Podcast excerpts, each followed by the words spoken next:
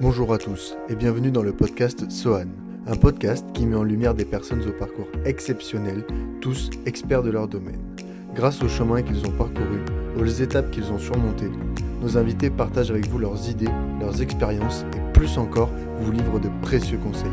Ils vous donnent l'opportunité d'explorer de nouvelles perspectives, de nouvelles pensées, de nouveaux concepts et bien sûr d'être inspiré un peu plus à chaque écoute. Voici tout de suite un nouvel épisode. Bonjour Maëlys, bienvenue dans notre podcast. Est-ce que tu peux te présenter s'il te plaît? Bonjour Thomas, merci pour l'invitation. Alors je m'appelle Maëlys, j'ai 27 ans, je suis Customer Success Manager chez Sohan euh, depuis presque un an et donc euh, aujourd'hui je suis responsable d'une équipe de deux personnes. On est trois dans le pôle et on couvre tout ce qui touche à l'onboarding, la satisfaction client, la partie SAV. Et euh, donc avant ça, j'ai été business développeur dans d'autres entreprises, puis chez Sohan. Donc voilà, petite évolution. Ouais, tu viens de le dire, tu es passé de business développeur à customer success manager. Est-ce que tu peux nous expliquer ce changement, ce qui s'est passé dans ta tête et pourquoi est-ce que tu as pris euh, ce pivot-là du pôle commercial en fait? Oui. Alors en fait, dans mes précédentes expériences, j'étais aussi business développeur, mais au final, euh, c'était plutôt de l'inbound, donc des leads entrants et pas tant de prospection, de cold calling. Et donc en arrivant chez Sohan, euh, j'ai voulu me confronter à ça, à la vente dans le dur. donc voilà, passer des cold calls. Et donc ça a été hyper formateur. Euh, mais je me suis vite rendu compte que ce qui me plaisait le plus, c'était vraiment d'accompagner les clients. Et au début, chez Sohan, on n'était pas structuré comme aujourd'hui. Aujourd'hui, voilà, on a les SDR qui passent les call call, euh, les accounts exécutifs qui réalisent les démos et qui font les closings, et ensuite les customer success qui réalisent l'onboarding et le suivi. Donc, euh, à l'époque, on faisait tout ça à la fois. Et moi, je me suis naturellement et rapidement positionnée bah, plutôt sur la partie customer success et donc, quand on a commencé à avoir un certain nombre de clients, euh, ben, je suis passée officiellement euh, côté Customer Success. D'accord. Et selon toi, du coup, puisque tu as fait euh, les plus grands métiers du secteur commercial, quelles sont les différences entre les méthodes d'un sales, que ce soit inbound ou outbound, et celles d'un Customer Success? Hmm. Alors, c'est vrai que la position est différente. le, rôle du, le rôle du sales, ça va vraiment être de détecter le besoin d'un professionnel euh, de lui faire découvrir euh, la solution et comment on peut l'aider à résoudre ses enjeux. Donc c'est assez spécifique, alors que le, le, rôle du Customer Success, ça va vraiment être de, de, produire en fait une expérience positive pour le client, de l'accompagner au mieux euh, et de le fidéliser afin de limiter ben, ce qu'on appelle le churn ou l'attrition, c'est-à-dire le fait qu'un client se désabonne de notre solution. Ok. Et ces missions-là, par quoi euh, elle s'actionne réellement? Quelles tâches concrètes est-ce que tu mets en place toi dans ton quotidien euh, pour éviter justement d'avoir ce genre de résultat? Euh, bah alors concrètement, ça va être rester proche des clients, donc les appeler le plus souvent possible, rester disponible par mail, téléphone, ça peut être du LinkedIn aussi ou du chat. On est disponible par chat. Et après, on est en étroite collaboration avec l'équipe produit et l'équipe technique pour pouvoir améliorer le produit, faire en sorte que tout se passe au mieux pour les clients. Donc ça, ça va vraiment être le rôle du Customer Success aussi. Euh, faire toutes ces remontées, euh, être réactif, bien organisé, parce que quand on commence à avoir euh, voilà, un, gros portefeuille client, il faut aussi rester à jour sur où on en est avec chaque client, ce dont il a besoin. donc ça va être toutes ces tâches-là.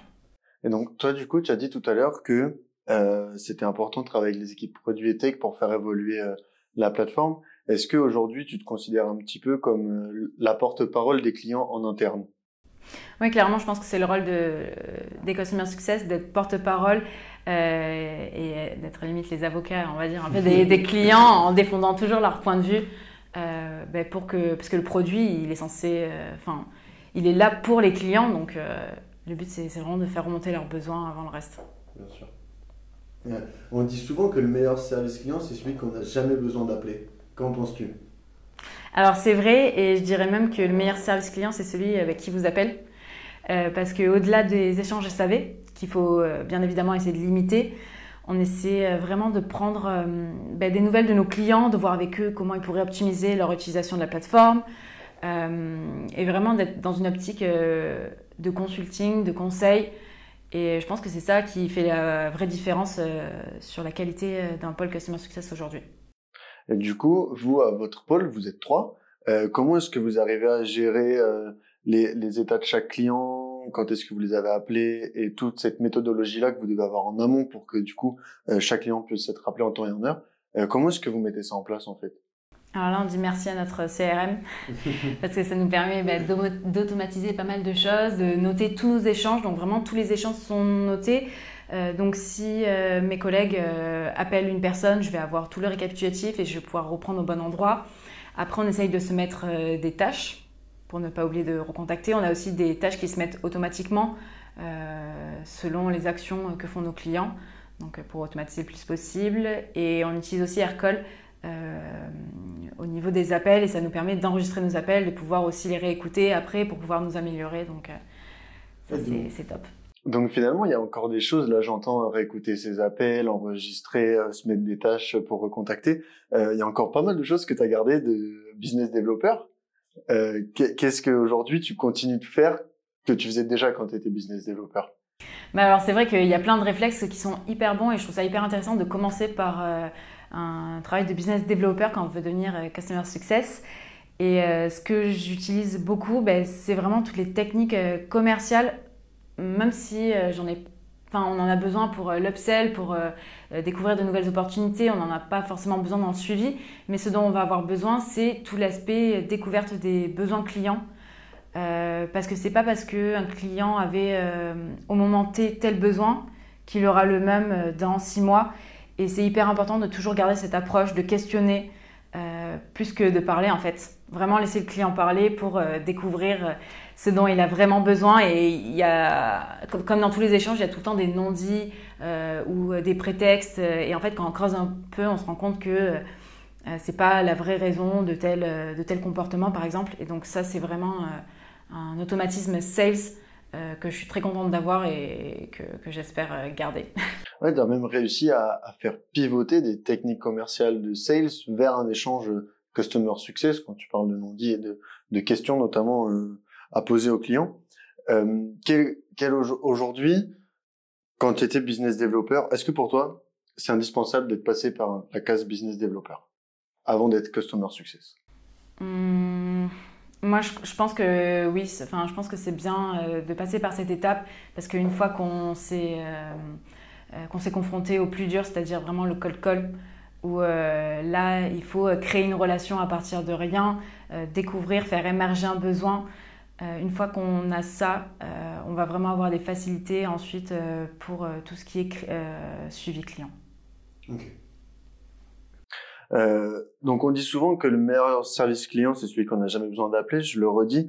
Mais du coup, pour éviter qu'on nous appelle, est-ce que tu peux nous donner des conseils pour anticiper les éventuels problèmes et fournir la meilleure expérience client? Oui, alors mes conseils, ce serait bah, de rester proche de ses clients, les appelant régulièrement. Euh, le but, ça va être d'avoir des retours, des retours euh, bah, réguliers pour lever des potentielles questions, des blocages, euh, parce que souvent il y en a, mais on n'est pas contacté par le client de suite.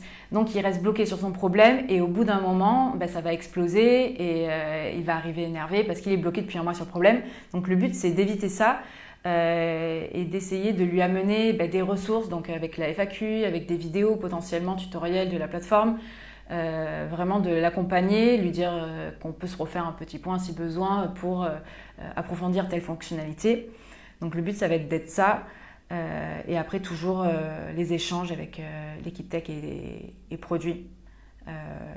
voilà, pour, parce que j'imagine que le client qui voit que la personne avec qui il est en contact a réussi à faire évoluer le produit euh, selon ses besoins et selon ses, euh, ses souffrances, il y a une certaine satisfaction quand même pour eux. Est-ce que tu as déjà vécu ce genre de bons moments Parce que c'est vrai qu'en customer success, on, entend souvent des clients pas contents, etc. Mais je pense qu'il y a aussi des bonnes choses. Est-ce que tu peux nous en parler un petit peu? Ouais, bah, clairement. Enfin, nous, on essaye du coup de le mettre en avant lorsque on, on, rajoute des fonctionnalités, par exemple sur la plateforme, et que c'était les besoins de, je sais pas, 10 clients on leur écrit tous en disant ben, bonne nouvelle, euh, regardez, vous nous avez fait ce retour euh, il y a un mois, deux mois, et ben, maintenant c'est en place. Et donc euh, généralement on a des super retours. Et on s'est d'ailleurs fait un, un, mur de l'amour, un wall of love dans la cuisine avec tous nos témoignages positifs clients parce que c'est vrai que côté SAV, on a les retours un peu moins fun.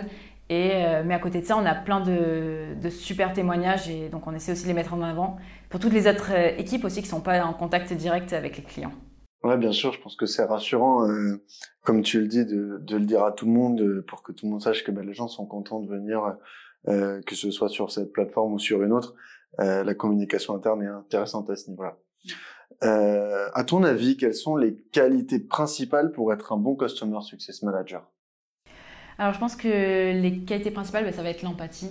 Bien sûr, savoir se mettre à la place de son interlocuteur, euh, pour pouvoir aussi mieux l'accompagner, le comprendre. C'est hyper important de dire euh, ok, je comprends ce que vous dites euh, à un client, qui se sente écouté. Et après, ben, tout l'aspect pédagogique aussi, parce que voilà, on va aider les personnes à utiliser une plateforme dont elles n'ont, enfin quand elles arrivent, elles n'ont pas du tout l'habitude d'utiliser la plateforme. Donc c'est vraiment comment leur rendre ça le plus simple possible, s'adapter à des personnes complètement différentes aussi. Par exemple, chez Swan, on travaille euh, autant avec des, euh, gérants de start-up que euh, d'activités dans le BTP.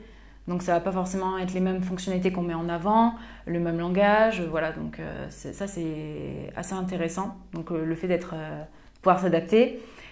Euh, après, c'est important bah, d'être organisé pour pouvoir euh, suivre où on en est avec les différents clients, savoir euh, où on en est sur les différents tickets, qu'est-ce qui est du côté tech, qu'est-ce qui est du côté produit, qu'est-ce qui est de notre côté, est-ce qu'on a bien répondu. et ensuite, bah, une appétence voilà, pour tout ce qui est du digital numérique. c'est assez important pour pouvoir bien accompagner ses clients. Et du coup, dans ce que tu dis là, il y a aussi une grosse, j'ai l'impression en tout cas, gestion de projet en interne euh, comme par exemple quand tu remontes euh, un avis client euh, à l'équipe produit ou l'équipe tech. comment toi tu vois cette chose de suivre ce projet-là jusqu'à ce que la feature elle sorte et que tu envoies ce fameux mail à ton client qui t'avait fait part de cette de cette souffrance-là pour dire ça y est c'est arrivé. Euh, comment tu vois ça au sein de tes journées? Est-ce que ça te prend du temps? Est-ce que c'est quelque chose euh, qui est agréable pour toi de faire ou pas vraiment? Bah, alors moi j'aime beaucoup ce côté-là et je pense que bah, les deux personnes avec lesquelles je travaille aussi, euh, parce que euh, clairement, on voit les résultats concrets de nos actions quelques mois plus tard. Et donc nous, concrètement, comment ça se passe? On a un fichier où on, note à chaque fois toutes les remontées clients avec euh, le nom du client, la date, le type de fonctionnalité pour pouvoir filtrer rapidement et le, soit le verbatim, soit on explique rapidement la situation.